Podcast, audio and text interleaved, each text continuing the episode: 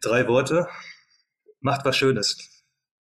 Ich glaube, es ist oft sehr einfach, das meine ich ernst. Ich glaube, es ist oft sehr einfach, ähm, im Kleinen was Schönes zu machen. Und da steckt schon sehr viel mehr äh, Theologie und äh, Spiritualität drin, als man das vermuten könnte.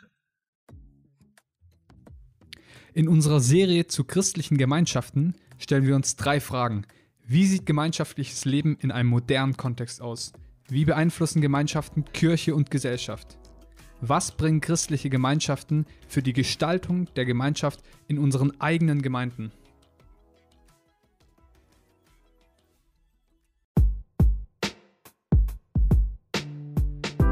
Für eine Kirche, die Zukunft gestaltet. Erkunden, was sich heute schon bewegt.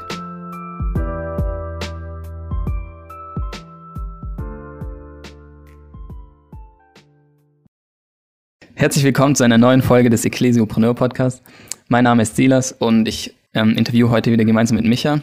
Servus aus Greifswald. Heute ähm, starten wir mit unserer neuen Serie und zwar zum Thema christliche Gemeinschaften. Und da haben wir wieder überlegt, wen wollen wir interviewen und was wollen wir herausfinden. Und deswegen haben wir überlegt und überlegt und haben heute den Ralf Neumann als Gast. Yeah. Moin. Und Moin. Ralf, schön, dass du da bist. Dankeschön. Ja, genau. Ralf wohnt in Neubrandenburg ähm, und ist da Teil von Polylux. Das ist ein gemeinnütziger Verein und Träger ähm, der Freien Jugendhilfe. Und das Besondere ist, dass die auf dem Datzeberg, das ist ein Plattenbaugebiet in Neubrandenburg, zu Hause sind und dort den ähm, Ort mitgestalten wollen. Also geistlich, sozial und kulturell. Und da sind mittlerweile etwa 50 Menschen mit aktiv dabei und gestalten damit. Und ja, das Ganze ist aus einer Lebensgemeinschaft heraus entstanden, deswegen auch Teil der Serie zum Thema christliche Gemeinschaften. Und ja, schön, dass du da bist, Ralf, Dankeschön. und herzlich willkommen. Ja, bevor wir richtig reinstarten, kurz so zum ähm, zu dem, wie wir das Gespräch gestalten. Wir werden erstmal so ein bisschen zur Story hören, ähm, wie es eigentlich dazu gekommen ist, dass es ähm, hier auf dem Datzeberg äh, losgegangen ist und dann allgemein so ein bisschen über das gemeinschaftliche Leben sprechen, wie das dann konkret Form annimmt und am Schluss so ein bisschen äh, Inspiration dick in machen. Und ähm, ja, darauf freuen wir uns jetzt. Ralf, wir starten direkt mal durch. Und zwar zu der Story.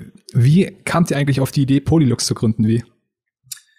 Tja, also das ist eine sehr lange Geschichte. Äh, Ich erzähle die mal nicht in allen Einzelheiten, weil das wäre ein bisschen übertrieben. Aber eigentlich äh, ähm, hat das sehr viel mit, mit Freundschaft zu tun äh, gehabt und immer noch zu tun. Aber es ist auch mit einer Freundschaft gestartet. Wir waren damals drei Leute, von denen äh, zwei miteinander verheiratet sind, also die anderen beiden. Ähm, und wir kannten uns quasi schon immer. Äh, sind miteinander äh, sehr lange befreundet schon, wie gesagt, unsere Eltern sind schon befreundet und so weiter. Und äh, wir hatten halt irgendwann mal oder irgendwann haben wir die Idee entwickelt, dass wir irgendwann mal irgendwas zusammen machen wollen, wenn wir groß sind, sozusagen. So im, im Teenie-Alter oder so haben wir ähm, so die Idee schon entwickelt. Und, und das, was wir machen wollen, hat sich dann, sage ich mal, parallel zu unserem persönlichen Reifeprozess auch mitentwickelt. So, die erste Idee war, eine, eine Fußballschule zu gründen. Äh, Da hat sich jetzt nicht ganz so der Bedarf für eingestellt, sag ich mal. Ähm, und dann waren wir so ein bisschen auf dem äh, Jugendkirchentrip, so Anfang der 2000er. Und dann äh, hat sie das Ganze Richtung, äh, Richtung Community, Richtung äh, monastische Gemeinschaft entwickelt. Und äh, da sind wir sozusagen hängen geblieben und äh, haben uns dann irgendwann einfach, als, äh, als das realistischer wurde, so ein Startdate gesetzt. Das war damals, äh, eigentlich wollten wir im Sommer 2006 äh, das starten. Ähm, das hat sich ein Jahr nach hinten geschoben, aber das äh, war sozusagen schon das Auftaktkapitel unserer Story. Und ähm, genau, was man noch dazu sagen muss, vielleicht, wir kommen alle drei aus Mecklenburg-Vorpommern, sind dann, ähm, wie sehr viele von, von den Leuten, die ich so kenne, zumindest nach der Schule ähm, in die weite Welt äh, ausgewandert oder waren halt zumindest unterwegs, sind nicht in Mecklenburg geblieben. Und, ähm, In Neuseeland und Australien, oder? ja, nicht ganz. Also so England, USA und so, ne? Ähm, und haben dann aber irgendwann äh, äh, gesagt, wenn wir was zusammen machen, dann auf jeden Fall im Nordosten, dann auf jeden Fall in Mecklenburg-Vorpommern. Einfach auch deshalb, weil, äh, weil wir natürlich eine persönliche Beziehung haben zu dieser Gegend und, und die Gegend sehr mögen, aber gleichzeitig auch, weil sie ähm, ja schon auch ein Stück weit geprägt ist von, von negativen Tendenzen, zumindest was ihre, ihren Ruf angeht. So, ne? Und auch so, keine Ahnung, es ist nicht unbedingt die wirtschaftlich stärkste Gegend in Deutschland und das ist sehr positiv ausgedrückt. Ähm, hohe ähm, ja, Arbeitslosenquote zum Beispiel, relativ wenig Möglichkeiten, ähm, aber es ist auch aus meiner bescheidenen Sicht die, wunderschön. So, die, ich würde sagen, die schönste Gegend Deutschlands, aber das ist natürlich ein subjektiver Blick. Ähm, haben auf jeden Fall gesagt, wir möchten auf jeden Fall, wir haben Bock, halt wieder in die Gegend zurückzugestalten, sie entgegen äh, von diesem Trend, ähm, ja, positiv mitzugestalten. Ich kann nur bestätigen, ähm, also Mecklenburg-Vorpommern hat wirklich was. Danke. Der Norden, der Osten hat was. Ähm, wie, du hast schon von Tendenzen gesprochen, auch von negativen Tendenzen. Ähm, was genau hattest du da vor Augen? Was schwebt dir da vor Augen? Na, einfach, einfach zum Beispiel die Tatsache, dass es, glaube ich, außer in Rostock und Greifswald gibt es keine Möglichkeit, hier ein Hochschulstudium zu machen in Mecklenburg. Das heißt, ganz viele junge, talentierte Leute gehen weg. Ähm, und es, es, es hängt auch ein bisschen davon ab, wo in Mecklenburg man ist. Aber ich glaube, so gerade Richtung Osten ist es dann schon so, dass die, die weggehen können, auch weggehen und die, die nicht wegkommen, halt bleiben. Und das macht natürlich was mit so einem Viertel und auch mit dem Selbstverständnis und der Selbstwahrnehmung, auch mit dem Blick auf die eigenen Potenziale und Hoffnungen, die man so fürs Leben hat. Und äh, genau, das hat dann eben auch mit einer gewissen Optionslosigkeit zu tun, die bei vielen zumindest so in, der gefühlten DNA drin steckt, ähm, die sich dann auf ganz verschiedene Weise ausdrückt.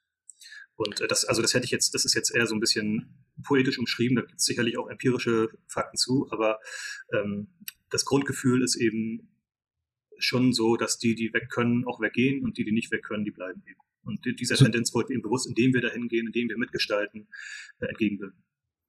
Perspektivlosigkeit ähm, hört sich auf jeden Fall nach einem starken Wort an. Mhm. Ähm, jetzt gegen, Gegenbegriff wäre vielleicht so Vision oder das, dass man auch eine Zukunftsvorstellung, Zukunftshoffnung hat. Ähm, was ist denn eure Zukunftshoffnung für einen Datzeberg ähm, als Polylux? Ähm, das ist eine gute Frage, weil der, Datz, der Datzelberg ist ja auch ein, ein, recht spezielles Viertel, sag ich mal. Ähm, ist ein Plattenbaugebiet für die, die den Datzelberg nicht kennen oder nicht schon mal hier waren, im schönen Neubrandenburg. Genau. Ähm, und ähm, ich glaube, das, was ich gerade gesagt habe, Blick auf Hoffnungs- und Perspektivlosigkeit, das ist jetzt äh, für, für die Plattenbaugebiete nochmal ein bisschen stärker der Fall. Einfach weil die Plattenbaugebiete, die waren ja ähm, vor, vor, der Wend, vor der Wendezeit, waren das die äh, die nicen und äh, modernen und bequemen äh, Viertel oft so, ne, in vielen Städten in Ostdeutschland. Das waren die Viertel, die jetzt zum Beispiel in unserem Fall die Fernwärmeanschluss haben und äh, da wollten alle hin, gefühlt. Es war auch so ein bisschen so dieses äh, Lebensgefühl von geil, jetzt geht's los. Und ähm, nach der Wende hat sich das aber auch relativ schnell äh, verändert, einfach weil, weil diese Viertel auch ähm, ja, vom ästhetischen Standpunkt aus äh, ausbaufähig sind, sag ich mal. sehr viel, Diplomat. Ja, genau. Also etwas uninspiriert oft, ne? Ähm, sehr grau. Ähm, und, und hier ist es eben auch so, die Leute, die nicht hier wohnen müssen, die wohnen halt auch nicht hier. Die ziehen in andere Stadtteile, wo ähm, es ist auch noch ein bisschen weiter draußen, der Datzeberg ist in, in, in Neubrandenburg. Genau. Ähm, und unsere Hoffnung, wir haben das so für, für uns als Verein äh, so formuliert, also das Wort Polylux heißt auf Deutsch viel Licht. Und wir haben für uns als Verein so die Vision, da haben wir irgendwie monatelang um jedes Wort gefeilscht, aber das haben wir jetzt so für uns so festgenagelt, so in den Alltag der Menschen auf dem Datzelwerk strahlt viel Licht. Es wird heller, bunter und wärmer. Leben entfaltet sich und Schönheit wird sichtbar. Ist auch ein bisschen blumig, aber wir wünschen uns eben, dass das, ähm, ja, dass, äh, dass es in, in, in allen, also in, so ganzheitlich wie möglich gedacht für die Menschen, mit den Menschen hier heller, bunter und wärmer wird. Ähm, dass man also mehr Schönes sehen kann, dass äh, Leute ihre, ihre Potenziale, ihre gottgegebenen Fähigkeiten, ihren, ihren, ihr auch ein Stück weit ihren Wert entdecken können und ausleben können und anderen daran teilgeben können und ähm, ja, dass, ähm, dass, dass einfach Schönes passiert. Wir haben dieses Motto äh, als Verein, mach was Schönes. Ähm, und das ist zum einen so unser, unser Gebet an Gott. Gott, mach du was Schönes, hier, gerade hier in diesem Viertel. Und gleichzeitig ist es auch so unsere Aufforderung an unsere Nachbarn und Freunde hier, macht ihr was Schönes, könnt, ihr seid geile Leute, ihr könnt ganz viel, ihr seid richtig gut geschaffen. Ähm, lasst das raus, macht was Schönes zu eurem Leben. Das, das wünschen wir uns voll viel, dass, äh, oder voll, dass es äh, viel passiert bei vielen Menschen, gerade weil viele eben einen sehr steinigen Weg zu ihren eigenen Potenzialen haben. Ihr nennt euch ja Polylux, also finde ich erstmal einen sehr kreativen und coolen Namen. Danke. Und ähm, ja, hört man nicht oft so kreative Namen, finde ich. Hm. Und sehr aussagekräftig. Mhm. Und ähm, ja, ihr seid ja dann aus einer Lebensgemeinschaft entstanden, mhm. sozusagen, oder habt ihr euch entwickelt? Ähm, und da wäre wär meine Frage noch, oder was mich noch interessieren würde, ähm, inwiefern mh, hm, da jetzt die Idee dazu kam, also erstmal ähm, habt ihr einfach gedacht, oh ja, Lebensgemeinschaft ist übel cool, lasst es machen, oder ähm, wie kamt ihr überhaupt die, auf die Idee, weil es jetzt auch nicht das Normalste der Welt mhm irgendwie zu sagen, wir wollen als Leben, äh, Leben teilen und gemeinschaftlich irgendwie leben. Ja, das war das. Ja, also das hat sich, wie gesagt, so ein bisschen mitentwickelt. Wir hatten ja so verschiedene Vorstellungen von dem, was wir machen könnten oder machen wollen und sind dann über die Idee gestolpert, die, ähm, die wir aus verschiedenen Richtungen gehört haben. Zum Beispiel äh, aus der Ecke von 24-7 Prayer. Das ist so ein Netzwerk, äh, dessen, zu, zu, diesem Netzwerk gehört auch unsere Community oder gehören wir als Community. Und ähm, die 24-7 Prayer ist ja so entstanden, dass es sozusagen äh, Gebetsräume gab und äh, diese Idee der Gebetsräume ist dann so ein bisschen rund um die Welt explodiert sozusagen. Und dann gab es Leute, die gesagt haben, wir wollen jetzt nicht nur irgendwie eine Stunde in der Woche in diesem Gebetsraum sitzen, danach wieder nach Hause gehen, sondern wir möchten halt das Ganze äh, ja irgendwie praktischer und auch langfristiger und ganzheitlicher machen. Und wir möchten halt, daraus dann die Idee entstanden, einfach miteinander äh, in Gemeinschaft zu leben. Die ist natürlich nicht da neu entstanden, die gab es ja schon Jahrtausende vorher, aber ähm, nochmal neu sozusagen ein Stück weit neu übersetzt worden in, in die heutige Zeit. Und ähm, genau, ähm, da, also so Anfang der 2000er ungefähr, haben wir auch von dieser Idee gehört. Der, der Arbeitstitel in, in 24-7-Kontext hieß Boiler Rooms, also ähm, so, so ein bisschen so dieser der Raum im Haus, wo die Heizungsanlage steht, der den ganzen Raum wärmt, irgendwie so ein Gebetsort, der aber irgendwie so ein auch von so einer permanenten Gemeinschaft getragen ist sozusagen. Und dann auch sehr praktisch wird. Also der nicht nur beim Beten bleibt, sondern der ähm, äh, ja auch in, in, in Gerechtigkeit, in, in Gottes Engagement in der Welt, in Mission oder was auch immer auch mündet. Ähm, genau, also da haben wir uns viel mit dieser Idee beschäftigt. Ähm, und sind dann auch, fanden das geil, fanden die Idee cool, dass wir nicht, dass das äh, Leben mit Gott, Christsein mehr sein kann als äh, sonntags im Gottesdienst gehen und mittwochs im Hauskreis oder so, sondern dass man wirklich so, also die Idee, jeden Tag miteinander und mit Gott zu leben und das ganz greifbar, ganz praktisch zu machen, die hat uns sehr angesprochen und äh, dieser Spur sind wir sozusagen gefolgt. Und ähm, wir haben dann, bevor wir nach Mecklenburg gegangen sind, auch über 24-7 noch, äh, waren noch mit dabei, als eine andere Community gestartet ist in der Nähe von Leipzig, in, in Ramsdorf. Und diese, diese Community haben wir mitgestartet für ein Jahr, das auch mitgestaltet ein Stück weit und sind dann nach diesem Jahr ähm, hochgezogen nach Brandenburg. Das war so ein bisschen der Auftakt zu unserem Abenteuer hier oben. Genau. Und dann hattet ihr schon direkt die Idee, dass ihr dann sozusagen Polylux auch gründen wollt als gemeinnütziger Verein? Nee, das kam erst später. Oder war das erstmal einfach nur die Idee, gemeinschaftlich irgendwie zusammen genau, zu sein? Genau. Also die und es kam dann später aus dem Gebet und die Idee dann, dass wir ja eigentlich auch hier Licht sein können für den Ort. Ja, genau. Also man kann ja so als Gemeinschaft verschiedene Schwerpunkte setzen. Ne? Uns, unser Plan war erstmal, äh, ähm, also wir wussten erst auch gar nicht, wo genau in Mecklenburg-Vorpommern wollen wir hin. Wir haben dann in diesem Ramsdorf-Jahr so, ein, so, eine Tour gemacht durch Mecklenburg-Vorpommern, verschiedene Orte besucht, verschiedene Leute oder mit verschiedenen Leuten connected, so ein bisschen versucht, auch auf Gott zu hören, wo soll es hingehen und so. Sind dann in Neubrandenburg rausgekommen, obwohl niemand von uns bisher jetzt große Connections nach Neubrandenburg hatte. Und dann kamen wir halt hierher und haben, waren einfach erstmal da und haben erstmal äh, versucht, als Community äh, in, in einen Rhythmus zu finden, zu gucken, wie wollen wir Gemeinschaft leben. Wir hatten ganz viel Inspiration aus Ramsdorf, äh, ganz viele Sachen, die, äh, die wir dort als total geil empfunden haben, ein paar Sachen, die wir auch anders machen wollten. Ähm, haben uns Jobs gesucht und haben einfach, waren erstmal da und haben äh, Gott gefragt, was, was machen wir jetzt hier Schönes? Ne? Also was, wozu sind wir hier, mit wem in welchem Ort oder in welchem Stadtteil, mit wem und so weiter. Das war auch ein längerer Prozess, auch ein sehr unspektakulärer Prozess, den wir erstmal ein Stück weit aushalten mussten. Und nachdem wir dann sozusagen den Datzelberg entdeckt hatten, wir sind nämlich damals äh, in die Nähe von Neubrandenburg gezogen, nicht direkt auf den Datzelberg, ähm, und haben dann auch in verschiedenen Stadtteilen gebetet und so weiter und, und, und, und die, die versucht kennenzulernen. Dann sind wir, haben wir nach und nach den Datzelberg für uns entdeckt, so als unseren Stadtteil in Anführungszeichen. Ähm, und haben uns dann irgendwann angef angefangen, da einzubringen. Und da haben wir dann den Verein gegründet, um sozusagen einen rechtlichen Rahmen für das zu haben, was wir dann dort machen. Ja, sehr spannend. Ähm, also wir können jetzt noch länger auf die Entwicklung und alles eingehen, ähm, aber uns würde natürlich jetzt auch interessieren, ähm, ja, wie sieht es denn jetzt aus? Also ihr macht das ja jetzt schon über zehn Jahre und wie hat, es gab ja da jetzt eine Entwicklung und so und wie sieht denn jetzt euer Lebensrhythmus jetzt so aus? Kann man das so sagen? Wie sieht es bei euch konkret aus jetzt, dass ihr Leben miteinander teilt und so gemeinschaftliches Leben habt? Ja. Ja, also der Rhythmus, den wir miteinander leben, der hat sich schon ungefähr 35.000 Mal geändert.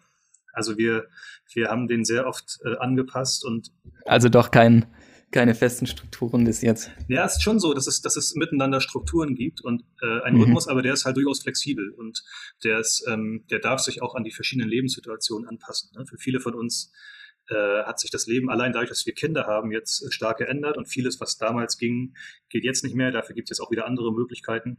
Ähm, genau, also wir hatten zum Beispiel damals hatten wir eine Morgensgebetszeit oder Abendgebetszeit, da haben wir alle in einem Haus gewohnt und zwar jeden Tag und haben zweimal am Tag miteinander gegessen und so weiter. Das war alles noch ein Stück weit äh, intensiver, als wir das jetzt leben können und wollen. Ähm, aber im Moment sieht es so aus, wir leben alle eben in, auf dem Datzelberg, fast alle, nicht alle, aber fast alle leben auf dem Datzelberg, haben dort einzelne Wohnungen. Die Wohnungen sind aber sehr nah beieinander. Das, das geht ja in Plattenbaugebieten ganz gut. Das lässt sich auch äh, recht gut erweitern. Also Leute können dazukommen, einfach weil immer irgendwo eine Wohnung frei ist oder frei wird. Und wir haben verschiedene Gebetszeiten in der Woche miteinander. Einige, ähm, jetzt mal äh, außerhalb von Corona, einige sind halt physische Treffen, andere laufen über ähm, um zwölf äh, gibt es eine Erinnerung aufs Handy, da beten alle gerade da, wo sie sind.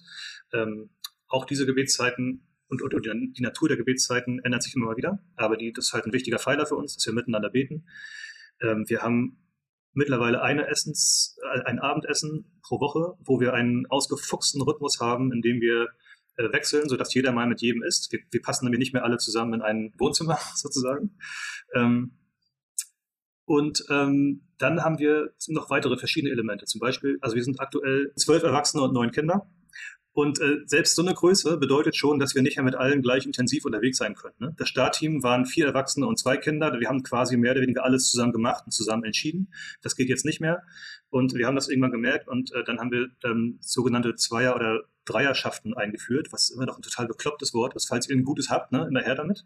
Aber das bedeutet, dass sich eben zwei oder drei Leute innerhalb der Community äh, die ausgelost werden, äh, regelmäßig treffen, miteinander noch ein bisschen intensiver unterwegs sind, ähm, füreinander beten, sowas. Genau. Ähm, dann haben wir alle zwei Wochen das Herzstück, so heißt es bei uns. Das ist äh, eine, äh, ja, uns, unsere gemeinsame Zeit miteinander mit Gott. Das, was jetzt in einer klassischen Gemeindeform sowas wie ein Gottesdienst wäre. Und das wird auch ganz verschieden gefüllt. Also jeder oder die meisten, jeder übernimmt es mal äh, und gestaltet das und mal meditieren wir, mal beten wir, mal macht einer irgendeinen Impuls oder bringt einen Impuls rein, mal machen wir eine Lobpreis-Action. Genau, also es wird ganz verschieden gefüllt. Äh, dadurch, dass wir auch so verschiedene Spiritualitäten oder so Zugänge zu Gott gemixt haben in der Community, sieht das dann immer mal so aus und mal so. Genau, und dann gibt's noch sowas wie äh, C und A, das, das heißt Community und Ausrichtung. Ähm, das haben wir einmal im Monat, da, da quatschen wir den ganzen Orga-Kram, äh, der so zu entscheiden ist und auch so Ausrichtungssachen, so was soll entstehen, wie, sollen, wie, wie soll Community in zwei, drei, fünf Jahren aussehen, wobei wir dazu in der Praxis recht selten kommen. Ja, und äh, dann haben wir auch noch, das ist auch noch ein wichtiges Element, wie ich finde, Community-Wochenenden. Das machen wir so zweimal äh, im Jahr ungefähr. Da fahren wir zusammen weg und die haben wir eben früher zu Anfang dazu genutzt, auch so Ausrichtungskram zu machen, so große Visionen zu spinnen und so, was auch cool war. Wir haben allerdings dann gemerkt, wir waren dann am Ende des Wochenendes völlig im Arsch und äh, haben uns so ein bisschen ausgepowert und haben dann äh, das C&A eingerichtet für so einen Kram und die Community-Wochenenden einfach, um miteinander zu feiern als geistliche Disziplin sozusagen. Also miteinander einfach äh, eine gute Zeit zu haben, mal außerhalb von einem Arbeits- oder Projektsetting miteinander am Start zu sein, äh, Spaziergänge zu machen, zu essen, Fußball zu spielen, sowas. Und äh, das ist, glaube ich, ein sehr, sehr lebensspendendes Element im Community-Rhythmus, auf den alle äh, ziemlich viel Bock haben. Genau. Ja, soweit unser Rhythmus, das ist ein Kurzüberblick. Zwei Highlights im Jahr, wo ihr immer drauf hinfiebert. Genau, wobei ich schon sagen würde, ich glaube, dass das Community-Leben an sich, das ist, ist auch ein Highlight irgendwie. Ne? Neben allen, keine Ahnung, es gibt ja immer überall auch äh, Spannungen und Stress miteinander und so weiter. Aber ich glaube, viele von uns würden sagen, es ist wirklich, ähm, es fühlt sich gut an im Alltag. Und, und, und vielen ist eher noch zu wenig miteinander als jetzt zu viel. Ja. Okay, ja, das ist auch ähm, spannend zu hören. Also wenn du auch gerade sagst, dass es äh, den meisten eher zu wenig ist als jetzt zu viel. Ähm, für mich wäre auch so die Frage, ja, wie, wie verbindlich ist denn da euer Zusammenleben auch? Hm. Also wir nennen uns, wir nennen uns bewusst äh, monastisch inspirierte Gemeinschaft. Ich glaube, so uns so richtig jetzt monastische Gemeinschaft zu nennen, trauen wir uns nicht ganz, weil wir tatsächlich eher am losen Ende der klösterlichen Tradition sind, würde ich jetzt mal sagen. Also wir sind jetzt, wir haben jetzt nicht so einen Tag hart durchstrukturiert und fünf Gebetszeiten und äh, dann lassen wir alle stehen und fallen und gehen, zu, gehen in die Kapelle. Das kann man ja auch mit Kindern gar nicht leisten, so. Also. Das, genau. Das wird auf jeden Fall sehr herausfordernd. Wir haben halt auch, viele von uns haben Jobs und so weiter, ne? Also, ja. Ähm, aber, also, in, in dem Sinne, äh, haben wir jetzt da keine, ja, nicht so viel Struktur, ähm, dass sie uns so gefühlt die Luft zum Atmen nimmt. Ähm, wobei auch sehr durchstrukturierte Gemeinschaften äh, daraus einen sehr großen Mehrwert ziehen, glaube ich, auf lange Sicht. Ähm, aber es ist halt schon so, dass wir sagen, ey, ähm, wenn Leute dazukommen, dann, dann, dann bitten wir sie quasi um, um zwei Sachen. Nämlich das eine ist, dass sie sich öffnen für den Datzeberg und die Datzebergerinnen und Datzeberger. Und zum Zweiten, dass sie sich öffnen für die Community, also für die Leute in der Community und auch für unseren gemeinsamen Rhythmus. Den kann auch jeder mitgestalten und jeder kann sagen, ey, dieses Element geht mir schon seit zwei Jahren auf den Sack, können wir da mal was dran machen. Aber ähm, so eine grundsätzliche Offenheit dafür. Das heißt, niemand wird jetzt äh, gelüncht, wenn er mal ein, zwei Mal nicht zum Herzstück kommt, zum Beispiel. Äh, und man kann auch mal sagen, ich habe jetzt gerade keinen Bock oder keine Kraft oder wie auch immer. Wenn jetzt aber jemand fast nie zum Herzstück kommt, dann müssten wir halt mal reden, wie sinnvoll das ist, dass er sie in der Community ist oder, oder zumindest, was das, wie das aussehen kann, was das bedeutet. Also das, hat, das ist alles eher quasi organisch und miteinander, ähm, dass wir das so austüfteln. Genau. Wie geht's, wie ist es da jetzt gerade? Weil, ähm, ich meine, ihr habt, ihr seid ja schon zu einer beträchtlichen Größe auch ähm, jetzt immer ja schon größer geworden. Würdest du sagen, dass es trotzdem noch in diesem Organischen geht oder merkst du, dass zunehmend auch irgendwie festere Strukturen notwendig werden? Ich glaube nicht, dass festere Strukturen notwendig werden. Ähm, ich glaube, dass es ähm, aber schon ähm, jetzt uns bevorsteht, dass wir uns auf ein paar konkretere Sachen einigen, äh, für die wir stehen oder wie wir das miteinander gestalten wollen, was aber nicht daran münden muss, dass es mehr Termine gibt in der Woche sozusagen. Und ich glaube auch, dass wir so eine Größe erreicht haben, ähm, die sich jetzt noch relativ easy im Miteinander leben lässt, so wie wir sind. Aber wir haben ganz langfristig äh, so die Vision, dass wir nicht hier 50 Leute werden, die in der Datzelberg-Community Polylux am Start sind, sondern dann eher, dass, dass sich weitere kleine Communities bilden äh, im Nordosten hier, die, äh, die dann wieder ihren Ort individuell mitgestalten. So, das haben wir jetzt noch nicht so proaktiv angegangen, weil das, das braucht eine Menge Vorlauf und äh, würde sich idealerweise aus, aus Leuten rekrutieren, die auch ein Stück weit vielleicht erstmal bei uns mit am Start sind. Aber wir haben schon so eine, also wir wünschen uns voll, äh, dass so eine kleine, ja, so eine Community-Bewegung gibt im Nordosten, die ähm, auch an Orte geht, die, ja, wo eben nicht viele Leute hinwollen. Ne? Da gibt's ja auch gerade Richtung Osten hier eher so Orte, wo dann eher so vor vielen Jahren die NPD strategisch hingegangen ist, weil, weil das irgendwie fruchtbarer Boden scheinbar war für sie, wie auch immer. Genau. Ja, total. Aber wie ist es dann zum Beispiel mit Verbindlichkeit jetzt auf Langfristigkeit? Also gibt es da sowas, wo ihr sagt, ja, wenn du jetzt Teil von unserer Gemeinschaft sein willst, dann wäre es cool, wenn du dich auch zum Beispiel fünf Jahre committest, dass du jetzt fünf Jahre, also die Lebensgemeinschaft ist ja auch eng mit eurem Verein Polylux jetzt ja auch verbunden, wo er ja auch ähm, vor Ort arbeitet. Und die Arbeit vor Ort ist ja auch wirklich sehr wichtig, dass man da Langzeitbeziehungen aufbaut zu den Menschen. Also gibt es da so ein Commitment, wo ihr sagt, ja, fünf Jahre oder es wäre cool, wenn ihr euch so und so lang committet und nicht nur, ah, ich bin jetzt mal ein halbes Jahr dabei und dann ja. war's das. Ja, also wir haben das nicht auf eine konkrete Zahl runtergebrochen. Wir haben schon, wir haben auch öfter schon darüber geredet. Und wir haben nicht gesagt, äh, man muss jetzt, äh, wenn man dabei sein will, fünf Jahre bleiben. Wir haben aber schon gesagt, wenn du jetzt nur ein halbes Jahr kommen möchtest, dann macht das halt nicht viel Sinn. So. Allerdings ähm, ist es, glaube ich, auch wichtig, dass man sich da, ähm, ja, dass man sich da einfach auch mal frei reinfühlen darf. Es ist ja schon ein sehr spezielles Setting. Nicht jeder kann oder muss in so einem Viertel leben, ähm, was auch echt gut nachvollziehbar ist, finde ich. Und ähm, deshalb haben wir so eine Art Noviziat eingerichtet, so, dass wir erstmal ein paar Monate haben, wo man sich reinfühlen darf, wo man äh, ja auch das Community-Leben kennenlernen kann, gucken kann, ist das was für mich äh, und ist der Kontext was für mich und wo sich dann am Ende beide Seiten nochmal füreinander entscheiden dürfen oder auch nicht. Bisher haben sich immer alle füreinander entschieden, aber es ist gut, nochmal so eine Option zu haben. Und dann ist es schon allen klar, dass sie, wenn sie jetzt nur ein halbes oder ein Jahr bleiben wollen, dass das nicht viel Sinn macht. Aber es gibt jetzt keine feste Zahl, du musst oder ne, fünf Jahre bleiben und so weiter. Und wenn, wenn jetzt jemand sagt, ich habe das Gefühl, meine Zeit hier läuft ab, ich möchte weiterziehen oder ich habe das Gefühl, Gott äh, ja, nimmt mich an die Hand an einen anderen Ort, dann ist so unser Wunsch, dass wir da miteinander unterwegs sind und sozusagen miteinander im Sinne der Person jetzt nicht, nicht versuchen, die Person für uns festzukrallen, sondern irgendwie so eine freisetzende Haltung haben, aber einfach miteinander sozusagen um den richtigen Weg ringeln und äh, äh, ja, einen, einen, guten Weg finden. Das ist natürlich auch schon vorgekommen, dass äh, Leute dann weitergezogen sind, äh, auch neue Community gegründet haben. Das hatten wir gerade vor eineinhalb Jahren, dass eine, eine Familie, die hier Teil von Polylux war und das auch sehr aktiv mitgestaltet und mitgelebt hat, die, äh, die von Anfang an gesagt haben, wir sind hier für so und so viele Jahre und dann ziehen wir weiter und starten was Neues. Und den Prozess sind wir sehr intensiv miteinander gegangen. Genau.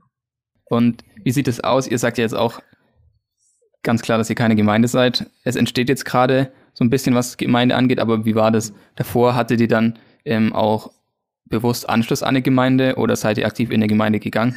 Also wir sagen nicht, dass wir keine Gemeinde sind, sondern wir sagen, wir sind kein mhm. Gemeindegründungsprojekt. Ja, okay. Das bedeutet, wir für uns als Teil der Community, wir verstehen uns als alternativen Ausdruck von Kirche. Das heißt, die Community ist für uns unsere Gemeinde sozusagen. Und einige äh, gehen auch noch in andere Gottesdienste, ähm, aber nicht als aktive Gemeindeglieder, sondern als Gottesdienstbesucher sozusagen. Ähm, aber die Community ist sozusagen der Bezugspunkt und die, wir verstehen uns eben als äh, Lebens-, Arbeits- und Glaubensgemeinschaft. Das heißt, es ganz viel, steckt ganz viel von, von Nachfolge in diesem Ausdruck von Gemeinde auch miteinander drin. Genau. Und äh, der praktische, also die, der, der Arbeitsgemeinschaftsteil sozusagen, der hat sich bei uns eben ganz stark in Richtung Verein entwickelt, wo ganz viel von dem praktischen Mitgestalten hier im Viertel passiert. Ja, das ist cool. Ähm, und du hast ja vorhin auch schon im Vorgespräch gesagt, dass, und du hast ja auch immer wieder anklingen lassen, dass äh, eure Situation sich ja jetzt auch schon verändert hat. Einfach dadurch, dass jetzt einige von euch jetzt auch Kinder bekommen. Und auch die Frage ist auch damit einhergehend, aber wie fühlt ihr euch denn so als Milieu-Immigranten? Also ihr seid ja nicht so heimisch in diesem Milieu, das jetzt auf dem Datzberg lebt an sich. Und wie erlebt ihr das, da langfristig zu leben, jetzt auch zum Beispiel in Hinsicht auf eure Kinder? Hast du ja auch gesagt, dass das ähm, ja auch einfach eine Spannung mit einhergeht. Ja, ich glaube, die, äh, also ich, ich glaube, die, die, die Frage, die kann jeder, jede innerhalb der Community nur für sich selbst beantworten. Ich äh, würde sagen, für uns als Familie gesprochen, ähm, gab es schon einen Prozess, gerade in den letzten zwei Jahren, wo sich äh, so also die Wahrnehmung ein bisschen verändert hat. Also unser Wunsch, auf ein Datzelberg zu ziehen, war halt ganz stark so oder davon motiviert, dass wir gesagt haben, wir möchten nicht nur ein, zwei Mal die Woche hierher kommen und irgendwie ein ja, nettes Sozialprojekt machen und dann fahren wir wieder in unsere schöne dreieinhalb Meter hohe Altbauwohnung und trinken unser Latte Macchiato, so, ne? Sondern wir möchten halt uns mehr identifizieren mit dem Stadtteil. Wir möchten, dass es unser Stadtteil ist. Wir möchten richtig ein Teil davon sein. Wir möchten Datzelbergerinnen und Datzelberger sein. Und wenn der Spielplatz kaputt ist, ist es halt unser Spielplatz und nicht deren Spielplatz ungefähr. Und das ist auch ein ganzes Stück weit passiert. Gleichzeitig, wie du schon sagst, ist es tatsächlich so, dass ähm, viele Leute, von, mit denen wir zu tun haben, die kommen aus einem anderen Milieu die, ähm, das ist ja manchmal gar nicht so richtig greifbar. Wir haben zum Beispiel eine Freundin, die wohnt jetzt nicht mehr hier, aber hat hier jahrelang gewohnt. Die hat uns immer die Ökos genannt. Also der einzige Mensch in meinem Leben, der mich jemals Öko genannt hat. Und zwar deshalb, weil sie gemerkt hat, da ist irgendwas anders. Ne? So der, der Habitus ist ein bisschen anders, die reden ein bisschen anders miteinander, die ziehen sich ein bisschen anders an und so weiter. Und äh, das war aber gar nicht abwertend gemeint, sondern sie hat das einfach als etwas andersartiges, aber irgendwie für sie auch positiv gefülltes herausgestellt. Das war irgendwie ganz geil, so, ne? da, da ein bisschen spielerisch mit umzugehen. Ähm, und so ist es halt schon so, dass wir, glaube ich, schon sehr nah an den Leuten, an vielen Leuten dran sind, dass wir in Beziehungen sind, auch Freundschaften haben, auch wenn Freundschaften sich ganz anders gestalten als zu Leuten in unserem Milieu und das auch nicht ganz spannungsfrei ist, sage ich mal. Ähm, aber gerade mit Kindern ist es schon nochmal so, dass sich das ein bisschen verändert hat. Und ich glaube nicht so sehr, weil das jetzt irgendwie so ganz schlimm ist und ein Ghetto, man sich nachts nicht mehr raustraut. Das ist überhaupt nicht so. Äh, also unsere Tochter, die fühlt sich hier voll wohl und das ist ihre, ihre Hut sozusagen. Die will auch gar nicht irgendwo anders leben. Ähm, es ist halt eher so, keine Ahnung, wir wohnen im zehnten Stock, ne? Du musst immer erstmal einen Riesenanlauf nehmen, bis du rauskommst. Äh, wir haben hier jetzt so einen Schrebergarten angemietet, dass man auch, ne, es ist halt, aber es ist halt relativ wenig, ähm, du bist relativ wenig draußen, du brauchst einen langen Anlauf und keine Ahnung, so ein paar Sachen wie du, du machst das Fenster auf, es zieht auf jeden Fall Rauch rein. Ne? Du, irgendwer kotzt im Fahrstuhl und sieht nicht ein, dass irgendwie Reaktion, also warum sollte man sowas wegmachen? Sowas halt. Ne? Und das ist schon, ähm, das ist, hat, hat viele ähm, pragmatische Herausforderungen dieser Art. Ne? Also wir, wir lassen Ava jetzt auch nicht alleine raus, zum Beispiel unsere Tochter. Ähm, keine Ahnung. So, und äh, das hat sich ein bisschen verändert und äh, so und, und wir hatten jetzt gerade einen Prozess als Familie, wo gerade meine Frau zum Beispiel ganz schön damit gekämpft hat, jetzt nicht ein anderes Lebenssetting in dem Sinne zu haben, was wir aber auch theoretisch haben könnten. Ähm, und ähm, das war ein echt ein intensiver Prozess. Und äh, der ist jetzt für uns so, so ausgegangen, dass wir nochmal so eine Art Neuberufung für diesen Ort, für diesen Stadtteil, für diese Zeit erlebt haben, für uns als Familie. Aber diesen Prozess, den muss halt jeder und jede Familie für sich gehen und ähm, da kann es auch zu ganz anderen Ergebnissen kommen. Aber es ist auf jeden Fall nochmal deutlich mehr Anlauf, sage ich mal, als Familie von unserem Empfinden her, als wenn man jetzt irgendwie um die 20 ist und an vielen Stellen da flexibel ist. Ja, also gerade die Entscheidung auch für Kinder zu treffen, für seine eigenen Kinder und wie die aufwachsen, dass es nochmal ein äh, Punkt ist, wo auch unterschiedliche Entscheidungen getroffen werden dürfen. So. Genau, und ich finde auch, also wir haben aber zum Beispiel ganz bewusst in eine Kita oder die lassen sie in eine Kita gehen, die hier im Viertel ist. Und da steckt ganz viel Reichtum drin, glaube ich auch, dass sie mit Kindern äh, aus dem Viertel Connections aufbauen. Ich meine, sie hat eh Nachbar, also Nachbarkinder und Freunde hier im Blog bei uns auch, ne, aber auch in der Kita nochmal. Da steckt ganz viel soziales Kapital auch drin.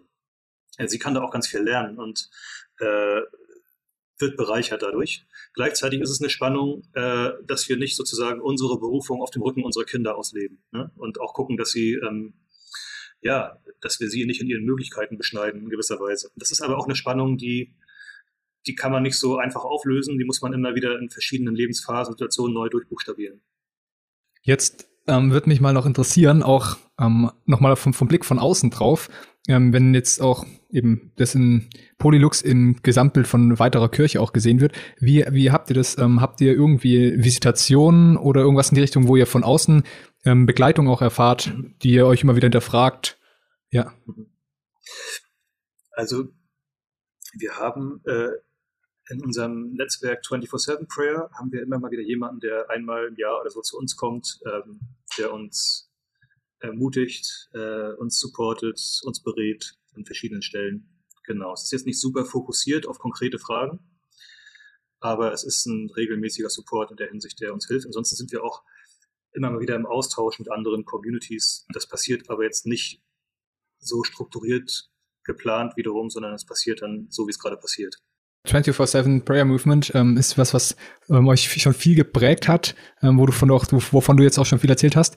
Ähm, andere Prägungen, wie, wie sieht's aus? Ich ähm, weiß nicht, gab es besonders Bücher jetzt oder irgendwelche Ressourcen, die euch besonders beeinflusst haben? Manche mögen vielleicht ein gemeinsames Leben von Bonhoeffer als klassischen Klassiker denken sozusagen. Ja, also gemeinsames Leben auf jeden Fall. Das fand ich ähm, echt, echt ein gutes Buch, auch ein Buch, wo man sich ganz gut dran abarbeiten kann, finde ich. Gerade weil es so, so ein paar wesentliche ähm, Wahrheiten vom gemeinschaftlichen Leben auf den Punkt bringt. Also zum Beispiel dieser Aspekt, äh, äh Bonhoeffer schreibt ja so ähnlich wie, wer nicht allein sein kann, der hüte sich vor Gemeinschaft und andersrum, ne? wer nicht Gemeinschaft sein kann, der hüte sich vor allein sein. Das kann man sehr gut ausbuchstabieren in unserem praktischen Leben miteinander. Ähm, das ist super. Andere Sachen, glaube ich, sind ja zum Beispiel, keine Ahnung, ich, ich, erinnere mich, dass er zum Beispiel auch geschrieben hat, man soll nicht äh, mehrstimmig singen, weil das ist schon äh, Eitelkeit, die Gott im Weg steht, so ungefähr. Ne? Das hat, glaube ich, sicherlich auch äh, ja, Anleihen in der damaligen Zeit, sage ich mal, die man, ne, wo man sich bis dran, dran abarbeiten kann. Ähm, aber das war auf jeden Fall ein sehr, sehr wesentlicher Einfluss, würde ich sagen. Dann natürlich die äh, äh, für uns jetzt in unserem Fall die Bücher von äh, Pete Gregg, äh, Red Moon Rising, Dirty Glory ist der Fortsetzungsband. Das ist sozusagen die Geschichte von 24-7 und da steckt viel auch von unserer DNA mit drin, würde ich sagen. Ähm, genau. Und was, also ein Buch, was mich auch gerade in Anfangsjahren sehr inspiriert hat, war das Buch von äh, Shane Claiborne, was äh, The Irresistible Revolution, glaub, Deutsch ist, glaube ich, ich muss verrückt sein. Ich muss verrückt sein, so genau. Ja. Also das hat uns auch, also ist auch jemand, der in so einem kleinen Gemeinschaftssetting zu Hause ist, aber auch ähm, den äh, sehr schnell den Wunsch oder, oder man liest sehr, sehr stark den Wunsch heraus, mitzugestalten, das Ganze praktisch werden zu lassen, die Kirche zu werden, von der man träumt, statt sich darüber zu beschweren, wie es gerade so ist und so weiter. Also das äh, proaktiv, initiativ, sehr hoffnungsvoll anzugehen, äh, das ganze Ding. Und das äh, fand ich immer sehr äh, inspirierend, ähm, gerade weil es halt sehr einfach wäre, auch zynisch zu werden im Blick auf Kirche, finde ich. Gerade also es gibt ja sehr, sehr viele, auch, auch bei uns gibt es Leute, die jetzt, sage ich mal, mit einer klassischen Gemeindeform nichts oder nicht mehr so viel anfangen können. Ähm, aber wir haben halt auch Bock, uns nicht aus Abgrenzung heraus zu definieren, sondern aus einer, aus einer initiativen, proaktiven Haltung heraus. Genau. Ja, das sind so ein paar Einflüsse, gibt natürlich noch äh, einige mehr, aber ähm, wir lassen es mal dabei. genau.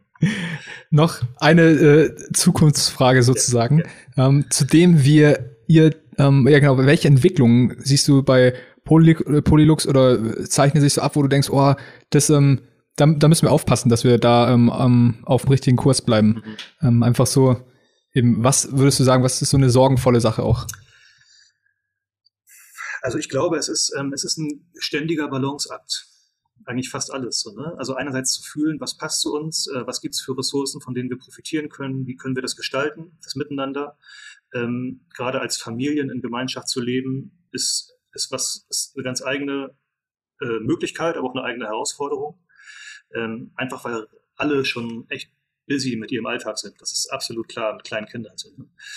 Ähm, ich würde aber sagen, ich habe jetzt nicht so diese eine negative Entwicklung vor Augen, vor der wir uns hüten müssen. Wir müssen schon, was ich vorhin meinte, ist, glaube ich, schon cool, so ein paar mehr Sachen, äh, ein paar mehr Eckpunkte zu definieren, einfach damit es nicht zu beliebig wird. Natürlich hat jeder auch ein Stück weit seine eigene Vorstellung von Gemeinschaft, mit der er hier reinkommt, die nicht, äh, ja, wenn man die übereinander legt, nicht, nicht komplett deckungsgleich ist.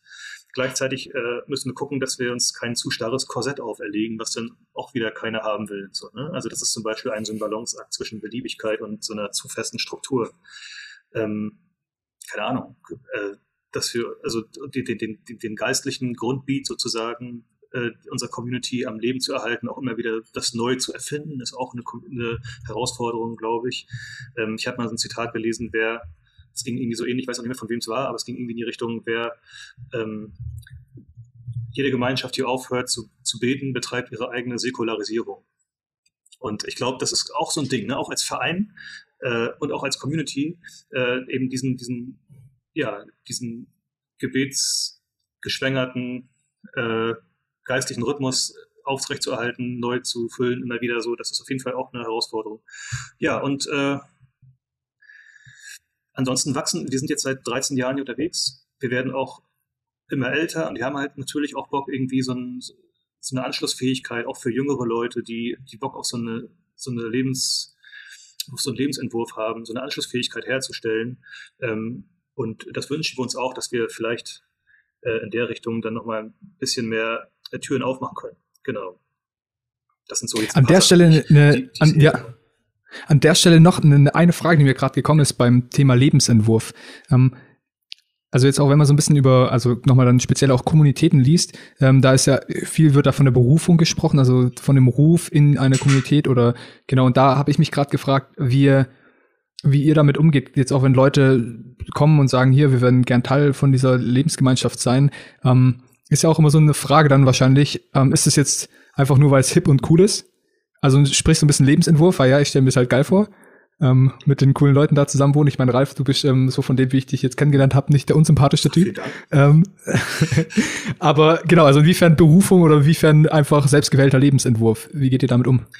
Ich glaube, es ist beides ein bisschen. Ne? Also es, es ist, niemand muss in der Community leben. Ich glaube aber natürlich, das ist ein sehr, also ich würde sagen, das ist ein sehr attraktiver ähm, Ausdruck von christlicher Gemeinschaft. Und man darf auch einfach eine Menge Bock darauf haben. Ähm, gleichzeitig glaube ich jetzt zum Beispiel in, in, in unserem speziellen Setting braucht es auf jeden Fall auch äh, eine Berufung für diesen Ort und damit auch für diese Gemeinschaft. Und für uns heißt das praktisch zum Beispiel, dass wir niemanden versuchen zu überreden, herzukommen. Also wir versuchen niemanden, ey, komm doch mal dazu, das wäre cool und du bist genau der Richtige oder so, ne? Sondern wir sagen, ey, wenn du Bock hast, auf, darauf dazu zu kommen, dann komm her, fühl dich rein, frag Gott, du weißt, wir mögen dich, du weißt, wir hätten dich gern dabei, aber wir werden dir das nicht ständig sagen. Einfach deshalb, weil, weil, ähm, ja, weil, weil da mehr dazugehört, als dass wir dich hierher äh, überreden. Denn es wird in recht kurzer Zeit auch der Reality-Check kommen und es wird äh, graue Tage geben und langweilige, unspektakuläre Tage und seien wir mal ehrlich, ich könnte jetzt ganz viele spektakuläre Stories erzählen, aber der Hauptteil unseres Lebens und unserer Berufung hier ist doch recht unspektakulär. Ne? Es ist ganz viel Alltag und ganz viel Müll runtertragen und äh, ja, ungesunde Menschen sehen, sowas. Und äh, tolle Menschen. Äh, aber ja, also ihr versteht mich, ne? Also es, ist, es, es, es braucht ja, mehr als voll. unsere Überredungskunst und als einen hippen Lebensentwurf. Es muss äh, Bock darauf und Berufung irgendwie zusammenkommen. Und das ist auch wieder etwas, was nur individuell erfasst und erspürt werden kann. Ja. Vielen Dank. Ähm, ich glaube, das ist ein ganz guter Hinweis bei der Spannung, die da zwischen Berufung und Lebensentwurf entsteht. Ähm, ja. Ja, ist auch von nochmal voll wichtig, dass du das gesagt hast, dass man, dass da mehr dazu gehört, als nur irgendwie ein bisschen Bock darauf zu haben. Toll, ja. Ähm, ja. Ja, so gegen Ende würde mich äh, persönlich noch interessieren. Ja, euer Name sagt es ja schon, ihr wollt viel Licht sein auf dem Datzeberg. Und ja, wie, ihr seid da ja jetzt auch schon wirklich schon eine ganze Weile, hast du ja auch gesagt. Und ja, wie merkt ihr denn, dass, dass ihr da Licht seid an dem Ort? Wie wirkt sich das aus? Könnt ihr da irgendwie schon Sachen bemerken, dass es dann einen Unterschied macht, dass ihr dort seid? Wie wirkt sich das aus? Also am besten könnten natürlich Leute die Frage beantworten, die uns hier erleben. Ne? Das wäre spannender als das, was ich dir jetzt dazu erzählen kann. Ich kann aber, glaube ich, sagen, dass also da, wo wir merken, dass es einen Unterschied macht, ist da, wo wir in Beziehung mit Leuten sind. Das ist auch ähm, unsere Definition von Erfolg, dass wir in, einfach in guten Beziehungen mit Menschen hier aus dem Viertel sind. Ähm, also jetzt geht nicht primär um erfolgreiche Projekte und so weiter, ne, sondern einfach nah dran zu sein, in Beziehung zu sein. Und da erleben wir natürlich schon, dass ja, Datzelbergerinnen und Datzelberger was Positives erleben, auch ein Stück weit durch unseren Einfluss. Ne? Und keine Ahnung, dass sie sich auf einmal trauen, äh, dass sie sich was trauen, was sie vorher nicht getraut haben, dass sie äh, hoffnungsvoller sind und so weiter, dass sie sich wertvoller fühlen. Ähm, das ist etwas, was, was uns total freut, wo wir auch merken, das macht was Positives mit den Leuten, es macht was Schönes, dass wir hier sind. Ähm, und ansonsten glaube ich, dass wir ja einfach auch das Viertel an sich äh, ein Stück weit positiv mitprägen können ähm, in der Gesamtwahrnehmung. Also wir machen ja zum Beispiel auch sowas mit wie Stadtteilfeste oder haben eben ein, ein Stadtteilchor gestartet, ähm, verschiedene Patenschaftsprojekte, bringen Leute zusammen und überall da, wo Leute zusammenkommen, was Schönes machen, passiert eben auch in den Menschen was Positives. Ähm, und äh, auch der, ja, der Stadtteil an sich, ich glaube, viele Menschen werden auch in den Projekten, die wir machen, in ihren Selbstwert gestärkt. Ähm, erleben selbst Wirksamkeit, dass sie was können, ähm, dass sie beteiligt sein können an etwas Schönem, dass sie eben Potenziale haben, die die es wert sind, gehoben zu werden, dass sich einbringen können und so weiter. Also das sind coole Sachen, ähm, die sich individuell im, im, im Hier und Jetzt ausdrücken, die wir sehen können, wo Leute ja mit, mit, mit geraderem Rücken durchs Leben gehen oder anfangen durchs Leben zu gehen. Ähm, genau, und was für uns als Christen natürlich auch dazu gehört, ist, dass wir, dass wir äh, Zugänge zum christlichen Glauben schaffen, da wo Leute Bock darauf haben, da mehr zu erfahren, ähm, dass wir da gemeinsame äh, Erfahrungsräume schaffen. Das, ähm, das passiert auch. Ähm, wir haben ganz zu Anfang gesagt, als wir herkamen, wir möchten keine Fragen beantworten, die niemand gestellt hat. Wir bemühen uns auch weiterhin darum, das so zu machen. Ähm, und für uns ging das natürlich einher mit der Frage, wird überhaupt jemals irgendwer eine Frage stellen zu dem, warum wir das machen oder äh, was wir glauben und so weiter. Und äh, unsere Antwort jetzt nach 13 Jahren ist ja, das passiert. Leute wollen das wissen. Äh, nicht alle, also die rennen uns jetzt nicht zu Hunderten die Türen ein in der Hinsicht, aber Einzelne nehmen halt so diesen, ja, diese Frage auf und, und spüren der nach sozusagen. Und ähm, da können, mit denen können wir dann auch gemeinsam äh, diesen Bedarf nachgehen, die sie äußern. Ja. Und auch da erleben wir ganz schöne Sachen. Ne? Also wir haben jetzt zum Beispiel, wir hatten, äh, wir haben dieses Projekt Kirche auf dem Datzeberg gestartet vor zwei, drei Jahren, ähm, weil Leute Bock drauf hatten und haben im ersten Jahr die ganze Zeit Stories erzählt, äh, also so Glaubensstories und aus diesen Stories heraus hat zum Beispiel ein Mädel gesagt, ich möchte mich gerne taufen lassen. Und das war für sie ein unfassbar großes Ding. So, wir haben eine richtig geile Taufparty geschmissen für sie und äh, die hat, also das ist wirklich so ein einschneidendes Erlebnis für sie gewesen und äh, mit, mit, mit ganz viel Inhalt und, und Wunsch nach Beziehung mit Gott gefüllt sozusagen. Und äh, das ist auch, das sind Momente, wo man das ein bisschen mehr greifen kann, was hier eigentlich passiert, auch wenn es ein Stück weit eher symbolisch für das steht, was äh, im Alltag äh, und auch zwischen den Zeilen passiert. Genau. Ja, das ist mega cool, solche Geschichten zu hören und auch voll ermutigend, dass ähm, da wirklich solche Sachen passieren ähm, und hoffentlich auch noch in der Zukunft ganz viele solche Stories ähm, erzählt werden können. Mm, und ja, jetzt müssen wir aber schon langsam zum Schluss kommen. Und am Ende haben wir immer unserer sogenannten Schlussfragen. Ein bisschen lang, langweiliger Titel, aber uns interessiert nämlich immer von den Leuten zu hören, was sie zu diesem Thema sagen. Okay. Und ein, mich würde interessieren, ähm, was ist denn für dich der wichtigste Punkt, an dem die Kirche in Deutschland Veränderung braucht? Und was glaubst du, wie kann das passieren? Das ist eine sehr große Frage. Ich bin. Soll auch subjektiv beantwortet okay. werden, also deine persönliche Meinung. Ganz subjektiv und auch situativ. Ich habe. Genau, ich ja. glaube, es ist sehr inspiriert von einem anderen Podcast, den ich heute gehört habe. Aber ich glaube, ähm, um mit, äh, um mit Thorsten Dietz zu sprechen, den ihr wahrscheinlich auch kennt. Klar. Ähm, ich glaube, eine wesentliche Veränderung ist weniger Energieressourcen in, in, in, in Veranstaltungsformate und äh, mehr Fokus auf Beten und Teilhaben. Das ist ein Zitat. Ähm, also daran wirklich zu beten und am alltäglichen, am unspektakulären teilzuhaben und mittendrin zu sein. Das ist, glaube ich, etwas, was ähm, ich sehr verheißungsvoll finde, was äh, der Ganzheitlichkeit des Evangeliums äh, gerechter wird, glaube ich, als äh, verbale, spirituelle Veranstaltungsformat, wobei die nicht an sich schlecht sind und auch absolut ihre Berechtigung haben. Aber ähm, ja, mehr den ganzen Menschen im Blick zu nehmen, mehr hinhören, fragen, was braucht ihr, darauf reagieren. Also beten und teilhaben. Auch nicht immer Lösungen finden, sondern einfach auch mit aushalten, ein Stück weit von gewissen Dingen. Dann aber auch miteinander um ne, ein Stück weit darüber hinausgehen. Das finde ich spannend und ähm, verheißungsvoll, dem nachzuspüren. Und ich glaube, dass das auch immer mehr an, an, an verschiedenen Ecken und Enden passiert oder aufbricht. Ja, das stimmt. Und ich meine, das ist ja auch das, was ihr äh, im Großen und Ganzen ja auch macht. Teilhaben und beten oder teilhaben lassen, ja. Ähm, gibt es noch etwas, auf das du am Ende noch hinweisen möchtest? Ein Wort an unsere Zuhörer und Zuhörerinnen. Drei Worte. Macht was Schönes. Ich glaube, es ist oft sehr einfach, das meine ich ernst. Ich glaube, es ist oft sehr einfach, ähm, im Kleinen was Schönes zu machen und da steckt schon sehr viel mehr äh, Theologie und äh, Spiritualität drin, als man das vermuten könnte. Vielen Dank, ja. Dann vielen, vielen Dank für deine Zeit und alles, was du geteilt hast. Sehr gerne. Und ja. Vielen Dank für die Einladung. Ja, gerne. Sehr gerne. gerne. Vielen Dank, dass du Zeit hattest. Wenn ich Dinge aus der Episode angesprochen habe, kannst du einfach mal in den Show Notes nachschauen, da gibt es noch mehr Informationen. Ansonsten freuen wir uns, wenn du den Podcast bewertest oder bei Social Media teilst. Das würde uns sehr helfen. Wenn du Anregungen hast, schreib uns gerne auf Instagram. Ansonsten bis bald. Ciao.